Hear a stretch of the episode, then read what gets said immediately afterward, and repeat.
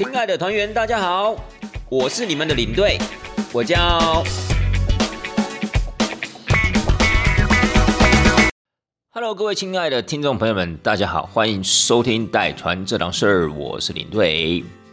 各位，今天呢又是带团实录这个单元啦，因为你知道吗？最近团很多啊，那每次带完一团呢。当然就是希望趁新鲜，赶快跟大家分享啊！所以各位，我觉得接下来大家应该会蛮常听到带团思路这个单元的，好吗？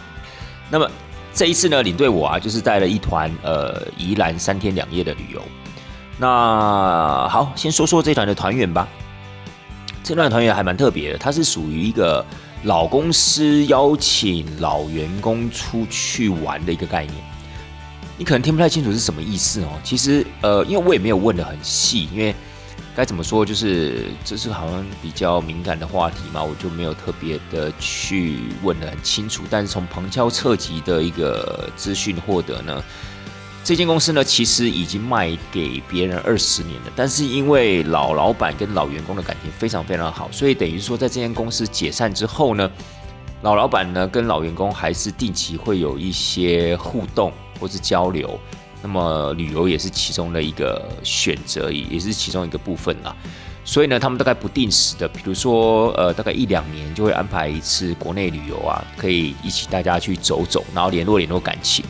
个人我觉得这个是非常不简单的，因为你想看，这一间公司如果已经卖出去将近二十年的时间，然后员工跟呃，应该讲说老板跟下属之间的关系还可以维持的这么的好，我觉得是很不简单的一件事情。可见呢，可能是在当时还在经营这间公司的时候，大家可能就是凝聚力非常非常的强，所以才能在整个公司解散之后呢，还维持这样的情谊。我觉得也是蛮不简单的。好，所以这一团的团员呢，普遍呢年纪稍微大一点点。那这一团呢，我们说是老老板邀请老员工出去嘛，但是老老板因为身体状况可能比较没有那么理想，所以这次呢是只有老板娘出席。所以等于说，老板娘带着老员工一行大概二十几个人啊，参加了这一次的行程，然后规划了一个宜兰三天两夜之旅。那我在想，可能是因为冬天的关系，他们呃这一次的选择下榻的饭店呢，就是礁溪老爷哦，礁溪老爷温泉度假饭店。那我觉得这间饭店非常非常的优秀。各位呃，礁溪其实有很多很多好的饭店，包括呃前不久刚开幕的那个韩木。也不是前不久了，也开幕了大概一一两年的时间了。但是不管怎么样呢，就是说，呃，礁溪镇上有很多新的饭店，可是我个人还是认为啊，礁溪老爷是最好。包括了还有一间是在礁溪老爷再继续往上，接近五老坑入口处的五老坑登山口入口处啊，有一间叫做呆水饭店。这间饭店其实也非常非常的不错，但是我还没有住过，可能住过之后，我就会觉得，搞不好它比那个。礁溪老爷还好，但是我会认为，就是说，因为礁溪老爷的环境非常的舒服啦，也基本上它是比它是属于在比较贴近山脚下的位置嘛。然后呢，呃，整个视野的部分，因为由它的那个游泳池的部分啊，你就可以看到整个南阳平原的这样子的一个情况。尤其晚上你再看下去啊，就好像在看夜景。虽然说它那个垂直高度并不是很高，但是基本上你还是可以看到点点的星光。然后又加上，我觉得礁溪老爷的服务啊，礁溪老爷的餐啊等等，我觉得我个人认为啊，都比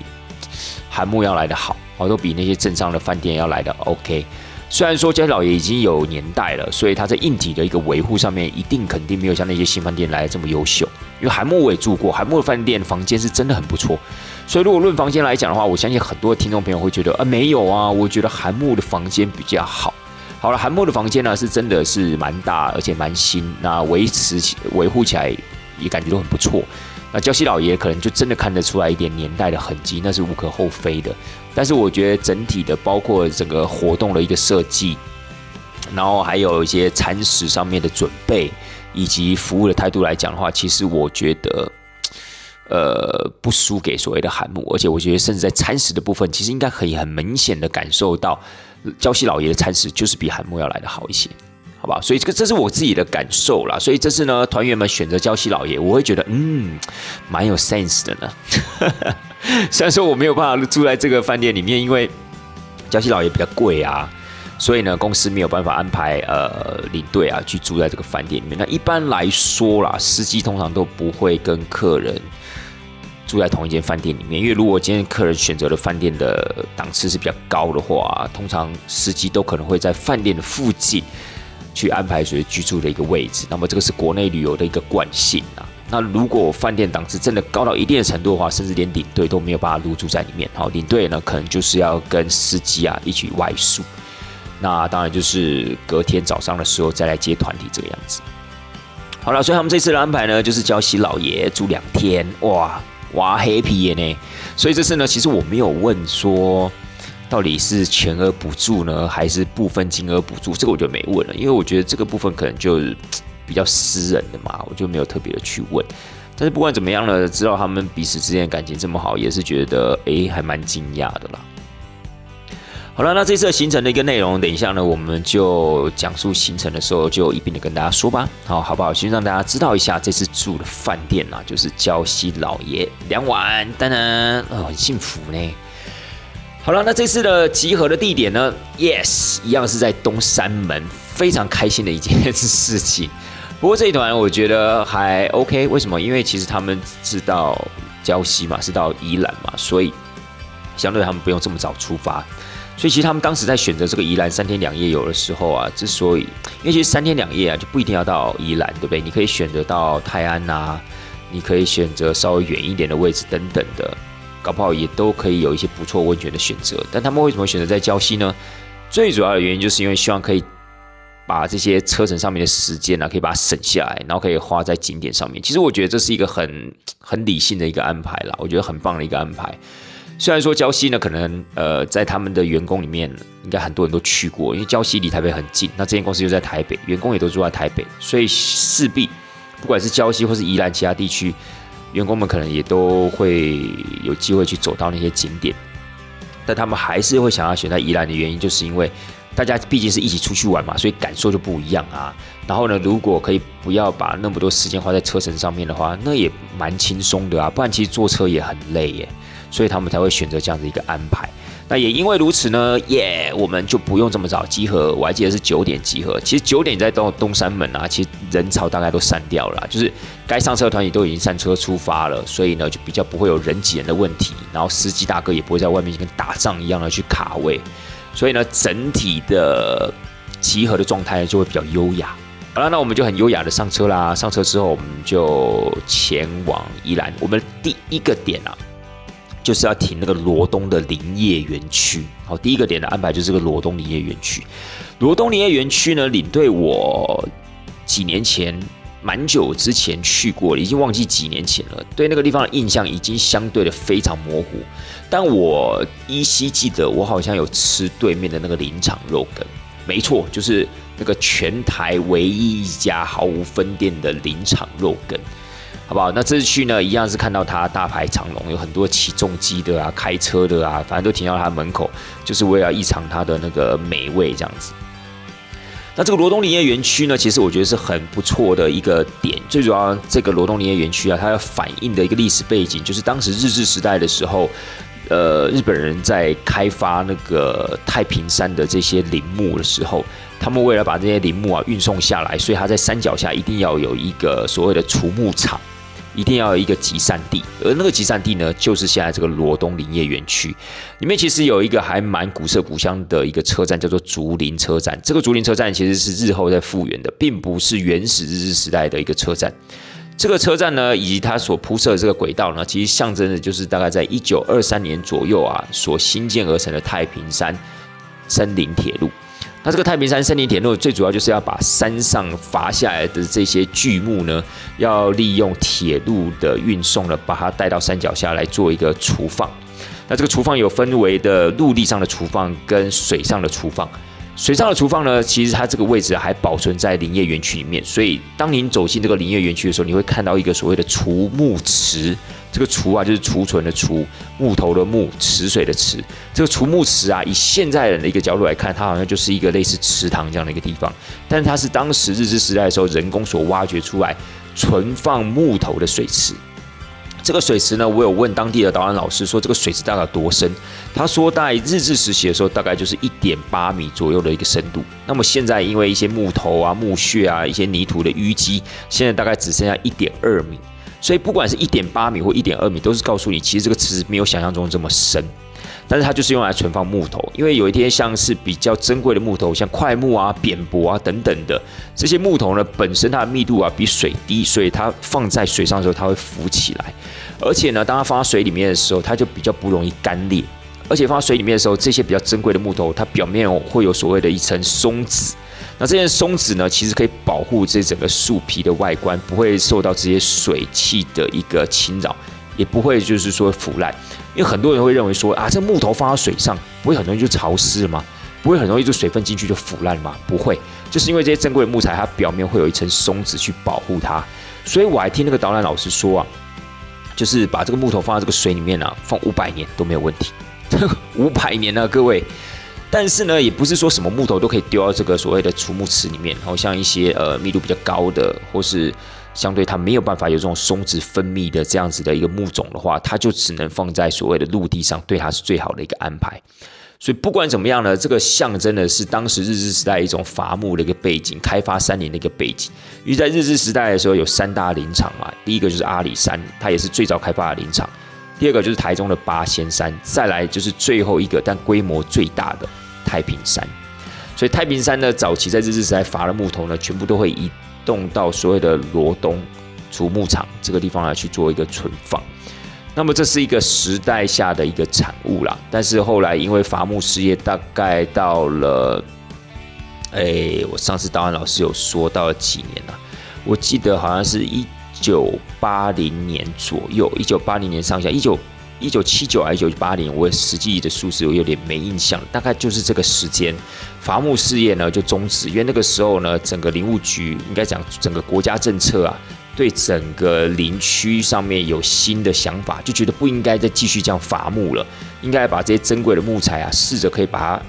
保留在山林里面，不要把它全部都伐掉。所以各位。伐木不是只有在日治时代哦，国民政府接收台湾之后啊，也是有继续啊做这个伐木的一个事业，所以其实有很多一些珍贵的一些木种啊，其实都在这两个时间两个时段啊，就是有呃被开发掉了，我觉得是蛮可惜的一件事情啊。好了，但是不管怎么样的话，这个伐木事业终止之后呢，园区啊就应该讲说这个整个所谓的木材集散地啊就废弃掉了，那整个铁路呢也把它拆掉。那可能很多听众朋友就有一个问题哦，诶，那在铁路之前呢？好，你刚刚说，呃，其实这个整个整个太平山伐木事业大概从一九一六年开始，那铁路是一九二三年盖好了，那中间这段时间怎么运送木材？很酷哦，告诉大家，它是用南洋溪的河水啊，把木头啊丢到南洋溪里面的支流，然后经由南洋溪这样子慢慢慢慢慢流流到这个所谓的储木场，真的很特别哦。但是那个时候的储木场啊，在应该讲说，这个铁路还没有建设好之前，它其实在圆山也有一个储木池。好，在现在的圆山那个地方有个储木池，但后来这个铁路建好的时候，就把这个储木池啊改到了现在的罗东。所以我们现在进到这个林业园区里面，才会有一个很大的储木池，是这样的原因。好了，不管怎么样呢，其实导览老师有花一点点时间跟我们稍微的说明，但是那个导览其实是定点导览，那说明主要就是以整个时代的一个背景啊做一个参考。那其余多余的时间呢，就交由团员们自己在里面拍拍照啊，看看东西。其实我觉得蛮不错的，因为它其实有一部分是所谓林务局的员工宿舍。那这个员工宿舍呢，它有一部分的房舍，它有开放给外面的人参观，因为它把它变成是一个展厅。好，不管是当时的伐木生活啊，或是伐木应该怎么伐等等的，或者说当时的那些伐木的工人或者他们的家庭啊，在山上的时候是过着什么样的生活？就利用这些宿舍呢，把辟建出一些展厅来对外开放，让观光客可以更了解整个太平山的一个林业开发这样的一个过程，一个时代的故事。除此之外呢，我个人也觉得，就是这整个所谓的林业园区是一个很好休憩散步的一个地方。就是老少咸宜啦，就是包括您如果带小朋友带家人的话，我觉得到这个地方啊，不管是饭后或是饭前来这个地方走走，我觉得都是一个很棒很棒的一个感觉。好，那林业园区的行程结束之后呢，我们有安排了一家餐厅呢，让大家去吃饭，所以我们就不是吃林场肉羹。其实林场肉羹也不可能接我们团体啊，拜托，我们一个团体塞进去，他其他人都不用做事，因为那间店真的很小啊。他就在那个林业园区的对面，好不好？大家各位听众朋友们，如果你是自行前往的话，其实呃，真的可以把那个地方林业园区走完之后，就可以顺便吃那个林场肉羹，但尽可能避免就是用餐时间啦，就是你可以比如说十二点吃午餐，你可以稍微的大概十一点就去，可能会比较容易避开那个人潮，好吗？好，那中午的部分呢，呃，是吃一间叫做客人城的无菜单料理，那天料理也不错，东西也蛮好吃的，然后老板也蛮有艺术气息。那据说呢，那个整个我们用餐的餐具啊，都是老板亲自啊捏陶啊捏出来的，然后又加上那一间的料理是标榜就是所谓的柴烧，所以它有很多的一些菜肴就是用柴烧的方式把它做出来，所以当你一进到那家店的时候，你就可以闻到那种烧柴的味道。哎，我觉得那烧柴的味道很怀旧，哎，很有感觉。然后因为这一团的团员年纪也稍微长一点点，所以大家刚进去的时候，一闻到那个味道就知道了啊，这个就是蛇仔嘛，呃，不是蛇仔啊，就是烧柴嘛，哦，不好意思啊，领队台语没有这么的好。但是不管怎么样，我要表达就是说，餐厅呢很有氛围，然后呢菜色也不错，它是一种无菜单料理，但它的一个呃怎么讲，它的一个一个一个一个标榜的那个菜色呢，就是所谓的东坡肉，好东坡肉，这个东坡肉也还蛮好吃的，真的很不错。所以下次啊，团员呃听众朋友们如果有机会到罗东的话，可以到这间餐厅里面啊去吃吃，叫客人城，客人啊就是来来就是客人来做的那个客人嘛。城就是城市的城，然后客人城，那我觉得很不错。用餐的环境呢，古色古香，然后闻到的气味呢，也是那种很怀旧的柴烧的气味。吃的东西呢，也非常的美味。然后呢，我会觉得就是当你摸到那些东西，甚至还是老板自己做的，所以我觉得体验很多，不仅仅只是一个午餐而已。而且我觉得你可以感受到那整个餐厅的一个魅力，蛮值得推荐。吃完以后呢，团员们呢，个人团员们是希望不要太充实的行程啦，所以他们就选择去看看落雨松。那那个时候在出銮泉还没有决定这个落雨松的场地到底要是放在哪里，所以领队我那个时候就稍微做了一下功课啊，就发现哎，整个宜兰地区啊，其实有几个还蛮知名的欣赏落雨松的点。一个呢是在宜兰罗东公园啊，另外一个。就是呃，宜兰罗东运动公园嘛，还有另外一个就是呃，安农溪的甜心桥那边有一个落雨松的步道，还有另外一个就叫立皮湖，这个立皮湖在圆山。那么这三个点里面呢，就是属立皮湖，它是相对是比较漂亮的，而且规模比较大，而且它那边有湖泊嘛，所以相对的整个场面呢比较诗情画意。但是因为那个地方呢有一些那个。福地啦，所以呢，我觉得对老人家并不是这么好的的一个推荐跟安排。所以各位亲爱的大家，就是有时候啊，像我们领队在带团的时候，也不能仅仅是考量说，诶，这个点啊是不是最美的地方，然后就直接带大家去。有时你还要考量很多不同的原呃因素，比如说这个车子有没有把它到啊？比如说我们今天是坐大游览车，那这个游览车到得了吗？那又或是说，哎，这个周边呢有没有一些其他的一些呃？闲僻物之类的，所以对团体的团员，他们他们可能他们会介意的这种闲僻物，都稍微要注意一下。所以带团有时候不仅仅只是很单纯的去看漂亮的东西，有时候你还要考虑到很多的一些细节，你才能试想你整个行程有没有把它走得很顺。所以其实整个在带团的过程中啊，行程能不能走得顺，这才是重点。至于说有没有看到漂亮的东西、美丽的东西，有时候真的有时候要是看一点缘分。因为如果你要硬去看这些漂亮的东西，但是你可能车子会卡住，或者你时间就是会抵累又或是团员们呢可能没有办法领，就是去意会到你这样的一个美意，那其实都是很可惜的一件事情，好吗？好，所以后来我们选择哪里呢？各位亲爱的听众朋友们，后来领队我呢就选择了安农溪甜心桥畔的若雨松步道。其实这条步道啊，基本上呢，呃。大车是不太容易开过去的，因为我不知道有没有听众朋友们去过。其实他那个路真的很窄，那是因为这次的司机大哥啊也还蛮好配合的，所以请他帮个忙。因为那个时候，我个人就觉得宜兰罗东运动公园很逊嘛，就是你要看落雨松，然后到到运动公园里面，这个这种感觉就是好像台北今天如果在呃大安森林公园里面有种了几个落雨松，然后大家如果今天呢有。呃，外面来的观光客啊，比如说其他县市来观光客到台北，哎，我们去看落雨松，去哪看？去大安森林公园，那种感觉好像就没有这么的吸引人。所以其实那个罗东运动公园一开始我就把它舍弃掉了。但这个立皮湖呢，我个人就觉得不是这么的恰当，然后稍微也有一点距离的，所以我就安排这个所谓的甜心桥的落雨松在安农溪边。其实安农溪真的很美，各位听众朋友，真的下次有机会去宜兰的时候，虽然说这个。安农溪算蛮冷门的一个点啦。有时候你在做功课的时候，不见得会做到它，但它的确在两边都有所谓的自行车步道，所以呢，带小朋友啊、跟朋友啊去那个地方骑骑自行车，我觉得是非常非常好的一个感觉。也不一定是看落雨松，像我们这次去落雨松，其实很可惜，它并没有变色。应该讲说变色的不多，因为我们去的时候才十二月初，只有少数几个落雨松呢，它有变黄，然后就一两颗有变红而已，其实大部分都是绿色的。可是不管怎么样呢，在整个安农溪畔的步道啊，去走走，或是去骑骑自行车，是很舒服、很舒服的感觉。因为那个地方我觉得整治的还不错，那些草地啊、绿地啊，还有那个分红叶啊，还包括就是两边的树啊等等的，其实我觉得规划都很好，而且很干净。那不时呢，在一些景区还会安插一些小小的市集，比如说我们这次去的这个落雨松这个步道啊，它旁边还有一些小市集，甚至还有公厕，所以其实我觉得规划都还蛮好的，所以蛮推荐各位听众朋友们，下一次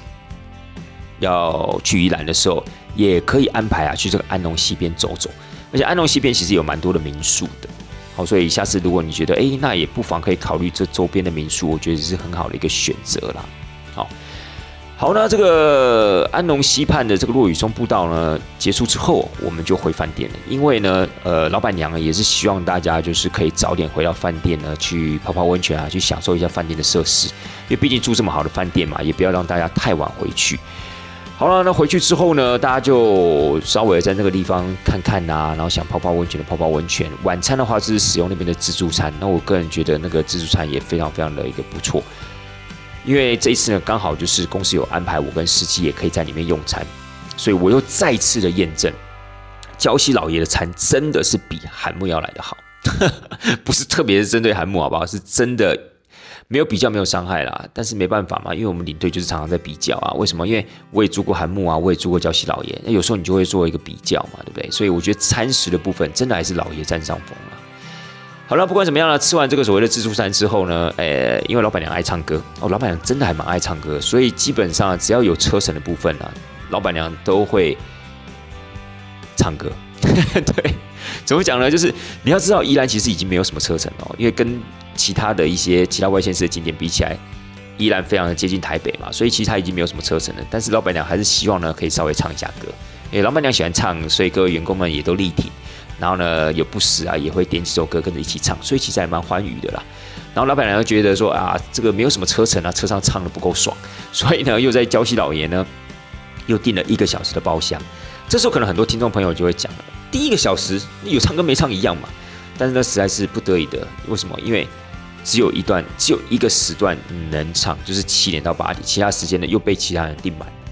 星期三呢，因为那天出去的时候，第一天星期三嘛，就我想说星期三怎么可能会有？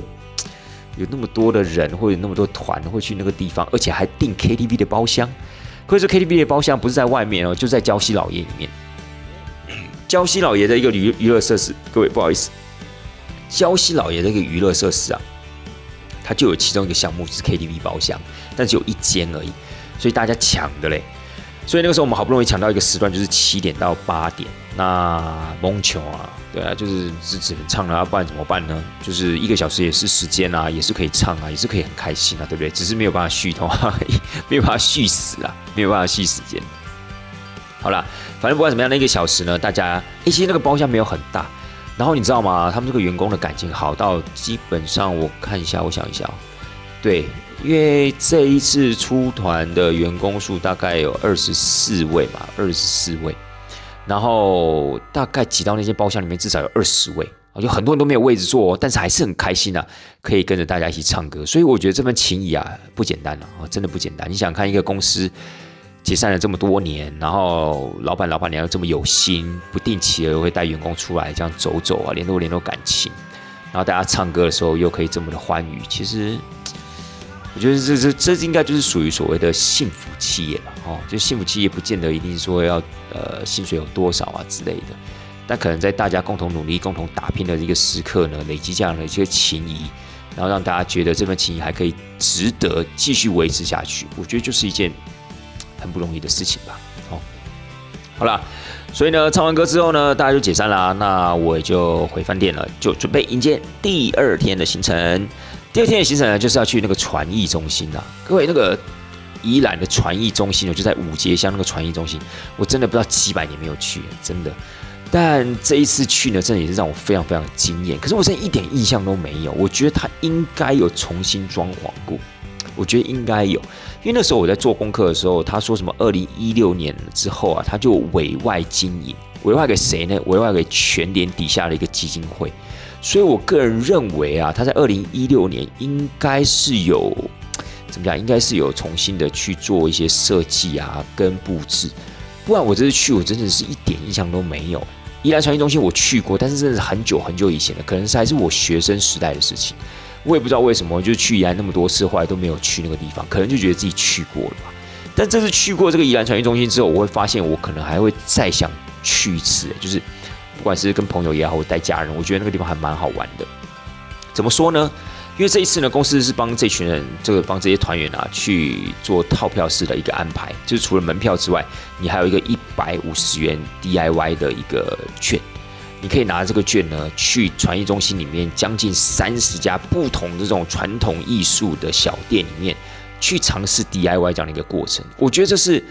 传艺非常非常良善的一个安排。怎么说呢？因为一般来讲，在很多的一些观光工厂啊，或是一些景区，都有可能会有所谓 DIY 的一个活动。但这个 DIY 就变成说，大家都必须要在一个固定的地方去做同样的一个 DIY。但是可能这个 DIY 不见得每一个人都喜欢，所以有时候在做的时候，有些人很感兴趣，有些人就觉得浪费时间。所以我觉得这是比较可惜的部分。但是传艺中心这个 DIY 呢，它是开放性的选择，它有将近三十个不同这种传统艺术，可以让你去做选择，然后去去尝试试着做这样子。所以我觉得这是一个很棒很棒的一个安排，就不会局限在同样的一个 DIY 的作品，或是局限在同样的一个场域。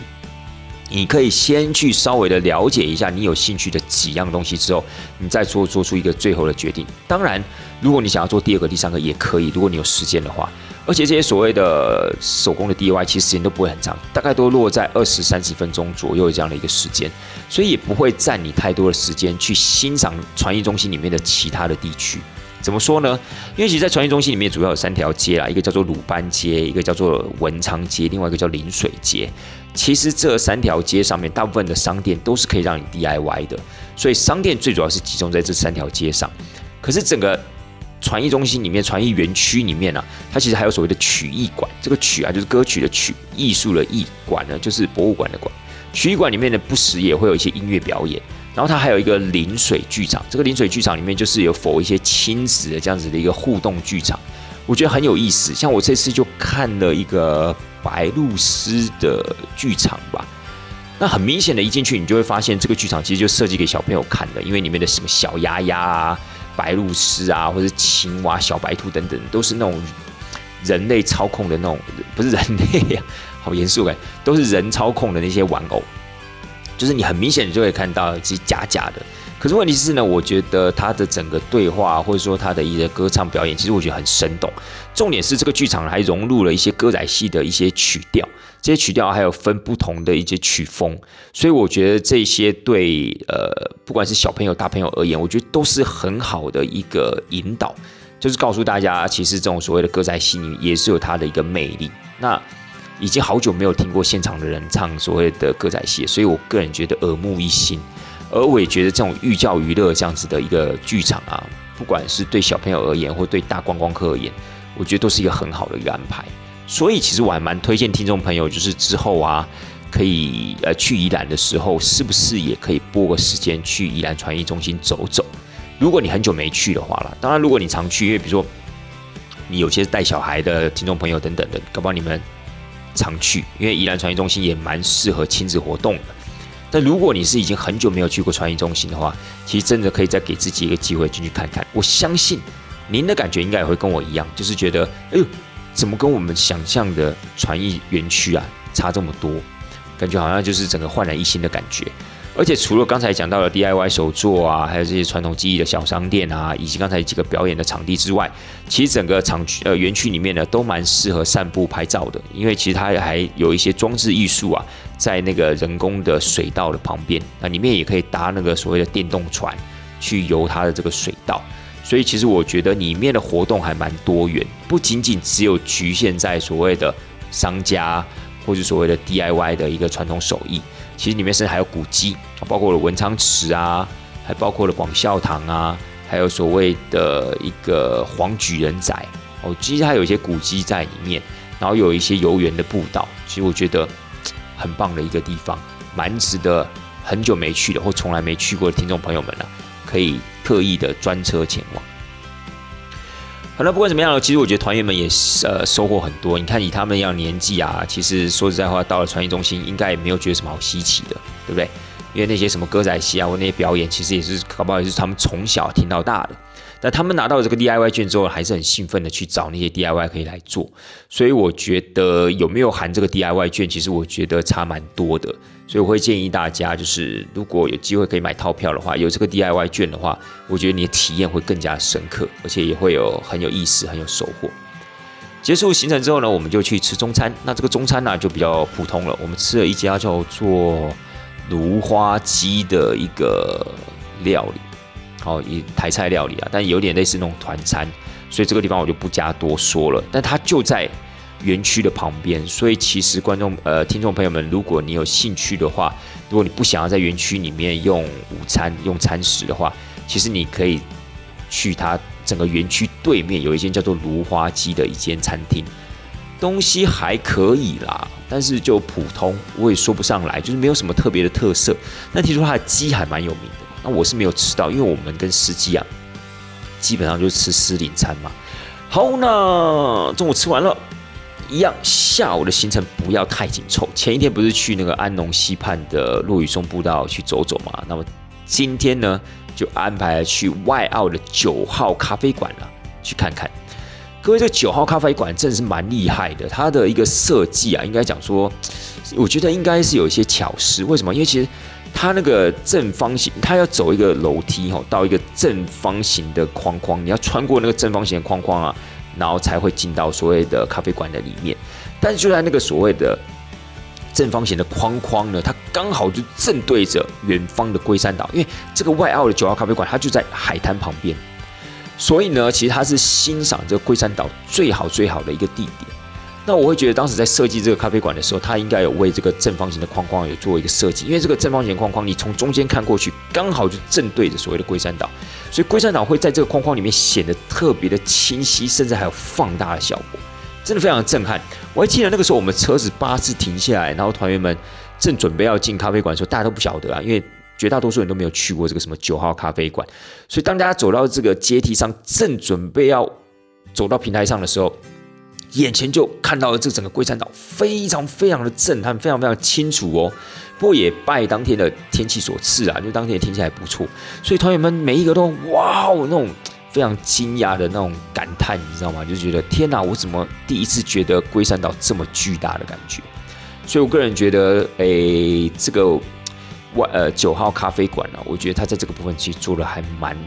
蛮成功的哦，就是第一时间真的有吸引到这个观光客。呃，但是上帝给你开了一扇窗，就会给你关了一个门啊，是这样讲的吗？不是，好像是倒过来讲。没有，我的意思啊，就讲说它的咖啡啊，其实不怎么不怎么样啦，就是它里面的茶点啊不怎么样。因为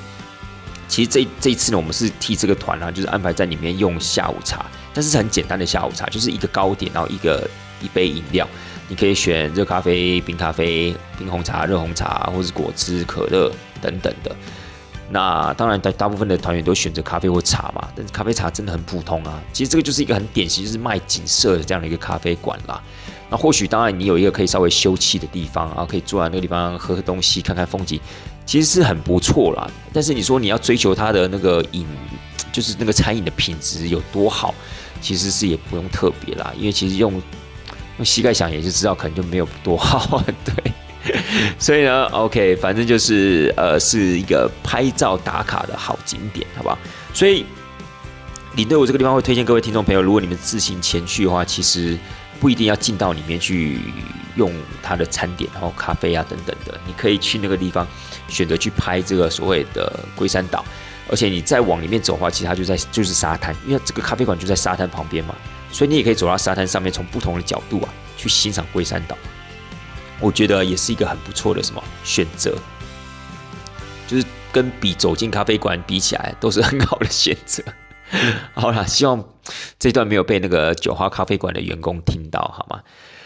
好的，那那个九号咖啡馆呢，大家呃简单的用完下午茶，也都拍了非常满意的照片之后呢，我们就回程回哪里啊？当然是回饭店了哈。那今天的呃用餐的一个餐厅呢，就是属于他们那个套餐的一个餐厅，就是在礁溪老爷有两个餐厅嘛。第一个餐厅呢，就是所谓的自助餐餐厅；第二个餐厅呢，就是属于那种呃套餐式的那种餐厅。那这个套餐式的餐厅呢，呃，领队这次我就没有进去吃了，所以呢，我们是属于餐食自理，就是我跟司机呢，就是在外面呢，就是把晚餐自己解决，就是用补餐费这样的一个方式，好吧？这个部分也跟听众朋友分享一下这个整个国内旅游的一个生态，没有所谓的好跟不好，反正这就是工作嘛。那我们觉得就是方便就好。那当然有机会在里面吃，哎，感恩的心；如果没有办法在里面吃，也没有关系啊，反正我们就是属于工作人员工作的角色。本来我们也没有付钱，你说在里面吃好像也也没有那么的应该啦。所以这次团圆呢，因为昨天吃过了自助餐了，所以今天呢就用所谓的套餐，那其实也很不错，也是算是换换口味。因为有时候自助餐吃来吃去，说实在话也真的不知道吃什么，而且有时候也吃不了这么多，反而套餐的情况之下都帮你安排好了，诶，我觉得也是蛮不错的一个调整。那今天晚上有没有唱歌呢？啊，今天晚上啊就没有唱歌了，好，因为就想说呢，就大家可以去泡泡温泉啊，享受一下。因为第一天进来的时候，相对的可能有些人不见得会这么快去泡温泉，因为想说就要吃自助餐了嘛。吃完自助餐之后，他们又唱歌，可能唱歌的过程中又喝一点酒，所以那天可能有一些人就累了，就睡了，可能就没有泡温泉。那么就第二天，因为有入住两天嘛，那么第二天吃完套餐之后。就可以回去好好的泡温泉啦，是不是很棒的一件事情呢？好了，各位到了第三天早上，第三天早上啊，一样是给他们一个非常悠闲的一个早上。为什么？因为前一天是去传艺中心嘛，早早就拉出来了。那第三天呢，就想说不要让大家就是这么的辛苦，住这么好的饭店啊，可以稍微的待久一点。所以我们到十一点啊才退房离开。团员们就可以利用这段时间悠闲的享用你的早餐，然后可能觉得温泉还泡不够了，就继续泡喽。那江西岛也是这个样子的啦，除了你可以在房间泡之外，其他还有裸汤。他们裸汤蛮特别的，是户外跟室内是结合在一起的。哦，户外跟室内是结合在一起，是裸汤的部分，而且开也开到蛮晚的。所以其实我会觉得是说，团员们其实入住娇西老爷的时候啊，可以蛮时间上的运用啊，还算是蛮充裕的，我觉得挺好。所以这团团员事实上在那天的早上也蛮多人还要继续去泡温泉的，所以他们都觉得嗯，值回票价，住这个饭店非常非常的赞，这样的感觉，也蛮替他们开心的。好了，后来呢，中午啊，其实今天也算是蛮重头戏哦，不是说要回去的那一天，感觉好像就是囫囵吞枣啊，虚伪应付这样，没有哦。这一天其实，在整个行程里面也是很大一个亮点。怎么说？因为今天中午啊，我们就转到了礁溪的镇上。其实礁溪镇上距离礁溪岛也并没有很长的一个距离啦，还蛮近的，开车大概五分钟左右就到了。我们去镇上用一间叫做东方红的铁板烧。那这间铁板烧啊，据说啊是响宴的，就是在宜兰有一间很有名的铁板烧啊，什么周杰伦常去吃啊，不是吗？就很有名的这间铁板烧叫响宴，据说是响宴的厨师出来开的。然后呢，品质也非常非常的不错，而且我真的觉得他那个店的位置超棒。为什么？因为它就在韩木饭店的正对面。所以各位啊，下次如果您是住在韩木的话，不妨啊就可以考虑去吃东方红，哦，就不需要一定要强迫自己留在饭店里面用餐。好的，但是大部分这种住这种饭店，好像都是那种所谓的一破二十嘛，就是含一个晚餐跟一个早餐，所以事实上不吃也可惜了。好的，但不管怎么样呢，或许你在退房之后，你就可以去这个东方红啊，吃一下它的铁板烧料理。东方红呢，一样就是领队我呢跟司机也没有办法在里面用餐，所以我们把客人带到里面之后呢，我跟司机啊就在附近的餐厅啊随便吃了一吃，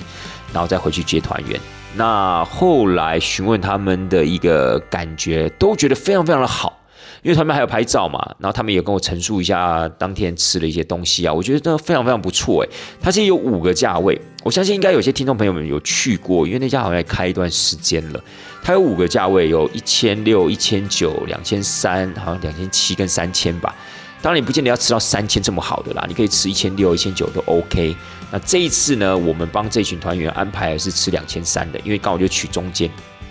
哦，所以团员们都说哇，吃到很撑。吃到怎么样？就是觉得吃很久，因为他们吃了多久了？各位，他们吃了大概有将近快要两个小时哦。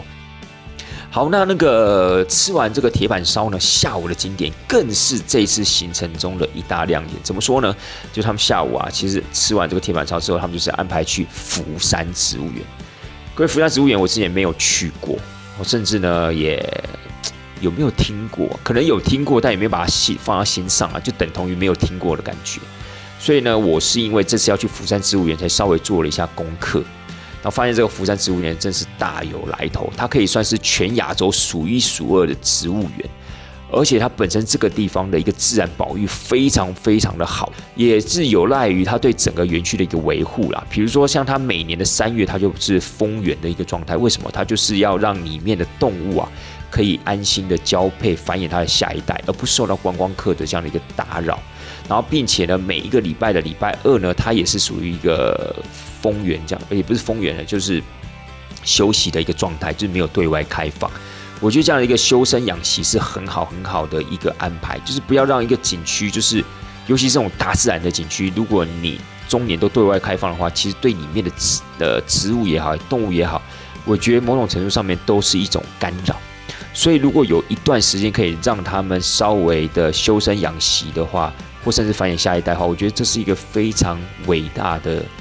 想法非常伟大的一个安排，但这个福山植物园是这样子，它是免费的。但是如果你要去的话，你要先在网络上预约，因为它有限人数。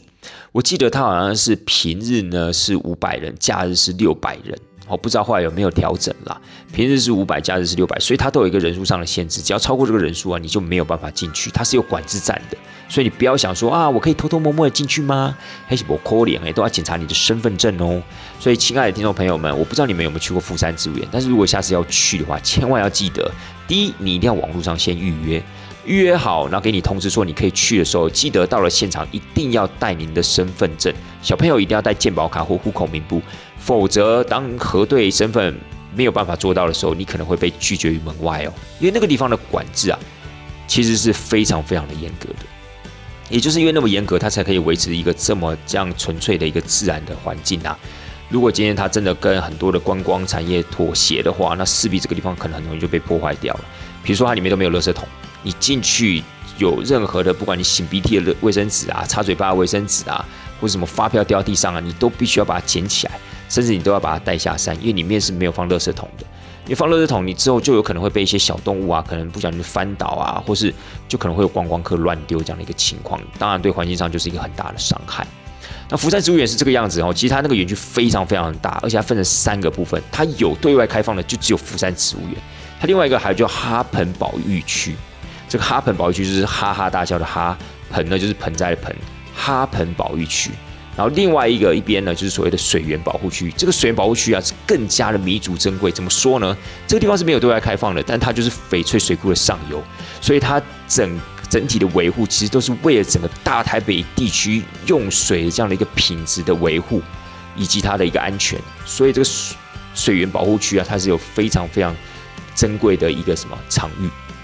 所以呢，这三大场域里面只有开放所谓的釜山植物园。福山植物园里面的步道并没有很长，据说好像只有三公里，加上一些岔路而已。所以事实上，在里面停留的时间，呃，大概就是两个小时，最多大概两个小时、两个半小时。但事实上，可能一个半小时啊，你大概就可以走完。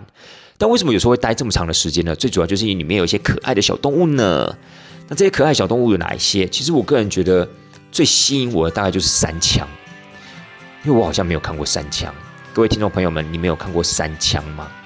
哦，不是那个三枪牌的三枪，这是有团员跟我开玩笑说，三枪是那个三枪牌的三枪吗？真的是令人哭笑不得呢。这种所谓老式的玩笑，我已经不知道该怎么样去回答跟面对了，好吧？只好说啊，不是的，不是你们些三枪啦，哦，是诶诶造诶三枪那些动物啦，哦，好了，这个三枪其实真的很可爱。其实，在之前还没有去之前，就稍微做功课，我就希望啊，这次可以看到它。各位有没有看到？有哎，这次而且还看到很多只哦。我记得这次有看到动物啊，除了猴子之外，比较特别的动物有看到了三枪，而且三枪开到了四只还是五只哦。有一次还两只一起跑出来，好像在玩耍那种感觉。其实看到场面你会蛮感动的啦，你就会觉得，其实人类跟这些动物啊是可以和平相处的。人类真的要好好的保护这些动物，动物们都不会讲话，他们没有人可以替他们发声。唯一能做的，只能用我们将心比心这样的一个态度去帮助他们，去保护他们，不应该随意的去伤害他们。所以他们其实都是很弱势的一群，因为在整个星球上面，在整个地球上面，就是人类是最聪明的，所以我们不应该去，就是夹持了这份聪明这样的一个优点，这样的一个一个一个情况，然后就去伤害这些动物，我觉得是不应该的。反而我们应该把我们这个智慧，把我们这样子的一个优越，去尝试的去保护这些动物们。所以当那两只三枪从我们眼前跑出来的时候，我们是非常非常开心，因为代表第一，它不惧怕我们。第二呢，其实你就可以感觉出来，这是一个非常大自然的一个环境。这些动物们都不是关在笼子里面，也不是关在围墙里面的，而是它就是在这个自然界里面生存的动物。它今天出来，好像就是看看，哎，好像有人类朋友进来了，跟我们打个招呼。但它还是一样很安稳的生存在它这个既有的栖息地，而它也认为它不会被人类所干扰。所以我觉得这是一个很棒的互动。我相信这也是福山植物园想要传导出来一个最有价值的概念，而且也是最令人推崇的一个原因，就是希望各位听众朋友们，如果还没有去过福山植物园的，其实真的，虽然说它有一点麻烦，要预约，要检查什么身份之类，但是绝对值得。很多人可能会说，啊，福山植物园哦，好像要开车开很久。对啊，事实上他开车真的要开蛮久了。其实那一天我们从呃礁溪。吃完东方红之后，开到福山植物园，大概开了一个半小时的时间，而且游览车还没办法进哦，大游览车啊还必须要在中途啊要换所谓的箱型车上山，因为那个地方呢甲种的那种所谓的大型游览车啊是上不去的。我有点忘记乙种的可不可以，但是我现场是没有看到乙种，所以我觉得应该也不行，所以甲乙种应该都不能，所以你要么就是要跟一些那种箱型车业者做配合来做一个转乘。啊，不然就是你自己就开车上去，但那大概时间都要落在一个半小时左右。所以事实上呢，其实它是虽然有诸多的一个不便，但是还是非常推荐大家值得上去看看。而且纵使你去过了，可能有些听众朋友说啊，我去过啦，两三年前我去过啦。可是我觉得那个地方真的蛮值得一去再去的。其实我觉得是一个很好让你放松的地方，然后你可以去吸收分多精，看看这些小动物，感受这种大自然的魅力。然后事实上。也可能因为这样子，你才会想要尝试啊，更加去保护这些大自然的资产。那福山植物园呢？它呃本身那个地方是一个多雨的一个天气啊。各位有统计哦，它在一年的年平均雨量大概是落在四千一百公里，这是很夸张的一个数字。这整年的年度的雨量，甚至比基隆还要来得多。所以包括我们这次去的，其实也是下一点小雨。但我们比较幸运的是，当我们进到园区的时候，其实那个雨就稍微停了一下。然后这个地方湿度非常非常高，据说这个相对湿度啊，中年大概都在百分之九十以上，或百分之九十以上这样的一个湿度，所以这样的一个湿度呢，这样一个多雨的情况呢，就维持了这个地方很盎然这样的一个生态的一个环境。然后呢，又加上有这些所谓的山羌啊、猕猴啊，甚至我们是在看到长中山羊。虽然我们看到长中山羊的时候，我第一个想法就是说：天哪，怎么有这么大只的山羌？也太夸张了吧！我们刚刚看到那个都是 baby 吗？我们刚刚看到那个山羌都是小朋友吗？怎么有这么大的山羌？因为长得真的很像啊。但是后来我还是因为导游呃，因为我们那天有请一个导览嘛，那我我们是走到比较后面嘛。那后来我们就听导演讲说啊，你们刚刚看到那不是山羌了，那个是山羊。结果呢，我发现团员们有拍照嘛，我们就自己放大来看，一真的，它跟山羌长得不太一样。然后我们那个时候还在现场啊，一直在想说：天啊，怎么有这么大的山枪哎？太搞笑了吧！这个老山枪，你看它这个都没有光泽了，然后呢，整个毛啊就感觉很乱啊，很皱之类的，就还在嫌它。结果没想到啊，人家是非常非常稀有又很难看到的长中山羊。好险我们在讨论他的时候，他没有因此而悲愤而离去，这样子，这是非常不幸中的大幸。好了，讲了这么多有关于这个福山植物园，其实那天呢，我们上山也待了一个半小时，所有的团员都觉得非常非常的开心。我还记得整个团里面大概只有一个有去过，其他都是没有去过的。我觉得这是也很难得的一个情况，因为毕竟以他们这样一个年纪啊，既然还这么多人啊没有去过所谓的福山植物园，我觉得真的是太可惜了。当然也替他们觉得很开心，就是有这样的机会跟一群老朋友，然后一起呃，应该讲说老同事。一起走到福山植物园，你们去感受这种大自然魅力，也着实替他们感到开心。